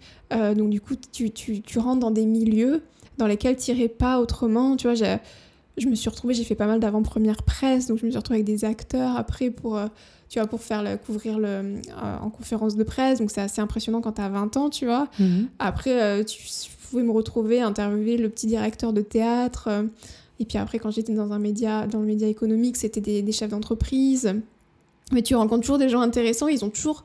C'est là où je me suis rendu compte que les gens avaient toujours une histoire intéressante à raconter, des trucs qui pour eux sont banals, mais tu te dis, mais c'est génial, ça, il faut que d'autres personnes le lisent. Et, et, ouais, c'est ça que j'aimais bien euh, dans, dans, ce travail journalistique et dans le travail d'écriture, qui finalement est resté après à travers le blog. Enfin, tu vois, je pense qu'il y a plein de manières de, de tu vois de finalement d'écrire ou en tout cas de enfin moi ma définition je sais pas si c'est du journalisme ou de mode de ce que j'aime c'est ça c'est écrire les histoires des autres c'est écrire mes propres expériences euh, peu importe ce que c'est quoi. Parfait parce que je voulais te demander sur tes propres expériences. Moi je me souviens d'un article qui m'a énormément touché sur ton blog qui était celui de la pauvreté à Berlin. Ah ouais parce que c'est vrai que c'est un comment dire, un sujet dont on parle pas, c'est pas pour le dire comme ça, mais c'est vrai que c'est un sujet qui est délicat parce que la pauvreté à Berlin est très visible. Elle est très organisée d'une certaine façon, j'ai l'impression, parce que est, je parle de ça parce qu'il y a un journal des personnes, euh, comment on dit, des, des, SDF, il me semble que c'est le nom. Hein. Et, euh, et, les gens passent, notamment dans le S-Bahn, le U-Bahn, mhm. et j'ai trouvé ton article. Alors, entre le, le fait, ce que tu y décris, qui est très sensible, entre la, vérité avec laquelle on t'en parle et toutes les questions que tu poses derrière, je trouvais que c'était un. moi, c'est un article qui m'a. L'un de ceux qui m'avait bouleversé. Bah, c'est vrai qu'après, c'est un sujet sur lequel moi je suis sensible, donc c'est euh, personnel. Je l'avais écrit euh, bah, juste après que ce soit arrivé et j'avais jamais pensé à le publier. Et un jour, je l'ai relu et je me suis dit, bah tiens, pourquoi pas? Parce que c'est vrai que euh, j'en avais parlé à d'autres personnes qui me disaient, non, mais c'est comme dans n'importe quelle ville, à Paris c'est pareil. et puis il y a des gens qui me disaient qu'eux, ils, ils les voyaient même pas, ces gens-là. Et euh, moi, ça me touche énormément, je ne sais pas pourquoi, mais euh, de me dire, et, ces gens-là sont un peu déshumanisés, on les regarde même pas, alors qu'en fait, ils dorment dehors, c'est terrible. Alors après, voilà, il y a des patterns, etc., mais ces gens-là sont des êtres humains, en fait. Donc, du coup, j'avais écrit cet article, du coup, c'était un monsieur euh, qui sentait très, très mauvais, et que, du coup, personne, enfin, voilà, les gens... en fauteuil roulant En fauteuil roulant, et les gens l'ont regardé comme un animal, se boucher le nez, l'ont insulté, enfin, c'était assez choquant, finalement, et puis cette Enfin, limite, j'avais envie d'appeler. Je me suis dit, il faut appeler euh, les pompiers. Il, va, il, est en train de, de mourir, en fait, cet homme, quoi, tellement il sentait tellement mauvais. C'était assez euh, abject, mais en même temps. Et en même temps, c'était dégoûtant aussi pour moi. Tu vois, il y a une espèce d'ambivalence. Et je trouvais que aussi. Euh, c'est vrai que ça, à Berlin, comme les transports en commun sont accessibles aux personnes handicapées, et qu'il y a beaucoup de SDF qui sont handicapés ou qui ont des maladies mentales, etc., bah, en fait, on les voit dans, le, dans les transports ils sont pas tapis au fond des bouches de métro. Ça. On les mm. voit. Euh, voilà, il y a le problème de la drogue aussi, euh, qui est quand même très présent euh, bah, chez les SDF à Berlin. Problème de santé mentale, bon, je pense que c'est un peu pareil partout. Mais moi, j'ai été assez choquée, en tout cas, de voir le nombre de SDF. En plus, l'hiver, il fait vraiment froid, en fait. Donc, c'est vrai que c'est d'autant plus choquant. Voilà, après, je sais que c'est la même chose, voire c'est peut-être pire dans d'autres villes. Mais euh, c'est un sujet, ouais. Euh, bah, c'est vrai que quand on est la quatrième puissance mondiale, etc., etc., moi, ça m'avait beaucoup. La visibilité de la pauvreté à Berlin est quand même toute particulière et j'avais trouvé ça. Enfin, pas super, c'est pas comme ça que je veux le dire, mais j'avais trouvé ça hyper chouette que quelqu'un mette le doigt dessus et mette mm. des mots dessus parce que je trouvais que c'était un sujet dont personne ne parle en plus. Bah, moi, j'avais pas, je m'attendais pas à ça en fait. Alors, je t'avoue que là, je me suis entre guillemets habituée, malheureusement. Euh, je pense que les personnes qui ont vécu dans des grandes villes peut-être le voient moins aussi. Euh, mais euh, ouais, j'avais pas l'image de Berlin comme ça. Mais il y a quand même ouais, énormément de, de, de, pauvreté, de gens voilà, dans des états lamentables, notamment à cause de, voilà, de la drogue et tout ça. Tu vois, ou à Zoologischer, par exemple, qui est un quartier assez chic, du coup, il y a aussi beaucoup de mhm. SDF. Il me semble qu'il y a un centre social ou quelque chose comme ça à proximité. Du coup, il y a énormément de SDF et ça m'avait choqué en fait d'en voir autant euh, dans ce quartier. Euh, voilà, dans, voilà, dans tous les, endroits où il y a. Que Zoologischer-Garten fait partie de Charlottenburg. Ouais. Et Charlottenburg est le grand quartier de l'ouest de Berlin et c'est d'ailleurs comme ça qu'on le qualifie beaucoup si on veut, si on cherche cette euh, énergie un peu du côté ouest, assez bourgeois, justement qui a échappé un peu à la guerre c'est de ce côté-là. Et c'est vrai que par rapport à Tso, alors je n'ai pas lu la biographie qui s'appelle. Euh, attends. Les enfants. Moi, Les enfants de. Ouais, moi, euh, Christian F., 13 ans, drogué, prostituée, je l'ai lu. Ok. Il est vraiment. Ça a été parce que. Si je me mélange pas, c'est un livre qui raconte l'enfance et l'adolescence d'une jeune femme dans les années 1960, il me semble. C'est dans les années 80, il me semble. Donc c'est euh, Christiane Falkenberg, il me semble, qui est toujours vivante d'ailleurs, mhm. euh, qui en fait, ouais, euh, donc qui est une enfant de Berlin-Ouest, donc, et qui est tombée dans la drogue à l'âge de 12-13 ans, en fait. Et elle raconte sa, descente aux enfers, et, et c'est assez choquant, ouais, de voir ça, et enfin, de lire ça, pardon. Et d'ailleurs, il y a une série qui. C'est ce que j'allais dire, parce que Amazon, on a fait une série qui s'appelle Nous, enfants de Zoologie Bahnhof, qui est en fait cette station qui est à côté du zoo à Charlottenburg. Voilà, et en fait, c'est vrai que le, le zoo, enfin, cette, cette, cette gare, il y a beaucoup de de SDF et de, et de, de junkies. Et à l'époque, il y avait donc le, vers le zoologische Garten, et puis tu avais aussi la t'as une rue en fait qui est très connue la comment elle s'appelle euh, non. Ouais t'as Kurfürstenstrasse notamment donc c'est aussi une rue des prostituées. Voilà c'est tous ces quartiers ces, ces rues là en fait où il y a aussi beaucoup de junkies et de prostituées. Euh, et elle raconte ça vraiment euh, enfin c'est assez choquant de lire ça qu'une gamine quoi de 13 ans va se prostituer puis elle raconte vraiment tout quoi. Et puis tu vois aussi, euh, il y a des passages où c'est la mère qui raconte euh, comment elle est impuissante face à ça. Et, euh, et du coup, je trouve que, ouais, ça. Et, voilà, la drogue est encore très présente à Berlin. Donc, donc forcément, de lire ça, ça remue. Et finalement, je comprends un peu mieux aussi l'histoire du quartier et ce qu'on y voit aussi encore aujourd'hui. Alors, parce que ça, c'était pour. Je, voulais vraiment parler de ce point-là, parce que j'ai trouvé ça touchant la façon dont tu as parlé, et surtout que c'est une facette de Berlin. Tout le monde sait qu'il y a les côtés un peu flamboyant de Berlin, mais il y a tout ce côté très noir, très dark. Et je trouvais ça hyper. Euh, enfin, super, merci. ça me donne plein d'informations, de réflexions en plus. Je voulais te demander si par rapport à ton travail, puis euh, après on aura fait quand même un sacré tour, mais si par rapport à ton travail, tu t'inspirais de d'autres livres, est-ce que tu lisais des livres par rapport à Berlin? Est-ce que tu en avais à recommander plutôt peut-être à des gens qui arrivaient? Euh, alors, ouais, j'ai lu pas mal de trucs. Alors, je l'ai pas fini parce que je l'ai acheté en anglais, j'aurais dû l'acheter en français, mais je peux recommander Stasiland, euh, qui est donc euh, des témoignages. En fait, c'est une. Je crois que c'est une Australienne qui est partie dans les années, je crois dans les années 95, qui a interviewé pas mal de personnes qui ont vécu du côté est avant la chute du mur et qui racontent. Mais c'est vraiment assez bouleversant. Donc ça, je trouve que c'est vraiment hyper chouette à lire. Euh, après, j'ai lu pas mal de trucs maintenant, il faut que je me rappelle là. tu me prends un peu. Euh, je te prends au dépourvu, tu pourras, me, tu pourras me les envoyer, je les mettrai dans les, euh, dans les notes. Bon, après, moi j'adore le guide du routard, enfin, c'est un classique, mais je pense qu'il faut avoir un guide comme ça. Ça donne pas mal d'informations de, base. Attends, je cherche que j'en ai plein en plus à la maison, mais euh, je t'avoue que là j'ai du mal à trouver. J'en ai commandé un, un conseiller, mais non, je ne vais pas le conseiller parce qu'il n'est pas top. Ok. Euh, bah, je t'enverrai les liens, mais euh, parce que là je l'ai, je l'ai pas, j'ai pas forcément en tête. Il y a un blog qui est très très bien, qui s'appelle Génération Berlin. Ok. C'est une nana, bah, je crois qu'elle vit plus à Berlin maintenant, mais qui raconte, qui écrit très très bien, qui a raconté sa vie. Euh, à Berlin, mais elle est écrivain, tu vois, donc elle raconte, bah, par exemple, elle raconte qu'elle a un ami qui est mort, euh, qui a fait une overdose, euh, voilà, elle raconte un peu aussi les côtés dark de la ville, elle raconte quand elle avait des petits boulots, mini-jobs. c'est un, un, chouette blog que je conseille quand on veut un peu s'imprégner de l'ambiance à Berlin. Et sinon, sur Berlin, alors il y a un, un, livre que j'ai pas acheté, mais que j'aimerais beaucoup, enfin que je pense qu'il est chouette, c'est. Euh, alors, je te donnerai la référence. C'est sur mhm. l'homosexualité à Berlin, en fait. Euh, c'est un sacré sujet aussi. Ouais, voilà. Euh, c'est toute l'histoire, en fait, du, de, de la mouvance LGBT à Berlin, comment c'est arrivé, etc. je ne l'ai pas acheté, mais je pense que c'est un chouette livre pour bien comprendre bah, l'atmosphère et, et, voilà, et ce que Berlin est, en fait.